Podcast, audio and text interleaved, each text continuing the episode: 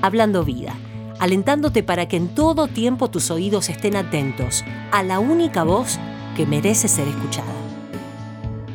¿Yugo o libertad? Evaluando el contexto en que Pablo escribe esta carta, que es la carta de Efesios, vemos que se refiere puntualmente a la esclavitud espiritual y que el yugo representa a la ley. Esa palabra era una fuerte exhortación para los creyentes para no volver a los antiguos rudimentos, o sea, a las enseñanzas o principios básicos de la ley, sino a estar en pie llevando el yugo de aquel que ya los había hecho libres, Cristo mismo.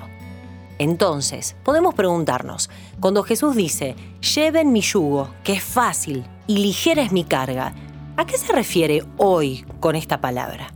Él es libertad y acceso directo al Padre pero somos responsables de guardar y cuidar ese tesoro con que hemos sido creadas.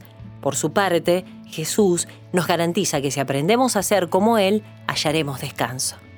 Creo que la decisión que debemos tomar es que Él será nuestro yugo y ponérnoslo. Esto también me hace reflexionar que la esclavitud espiritual inicia en la mente.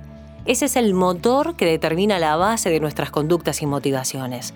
Permanecer separada de Jesús solo me lleva a practicar la ley, es decir, las propias obras que esclavizan, ya que como está escrito, pues como piensa dentro de sí, así es. Y en lo personal agrego, ese yugo llevará.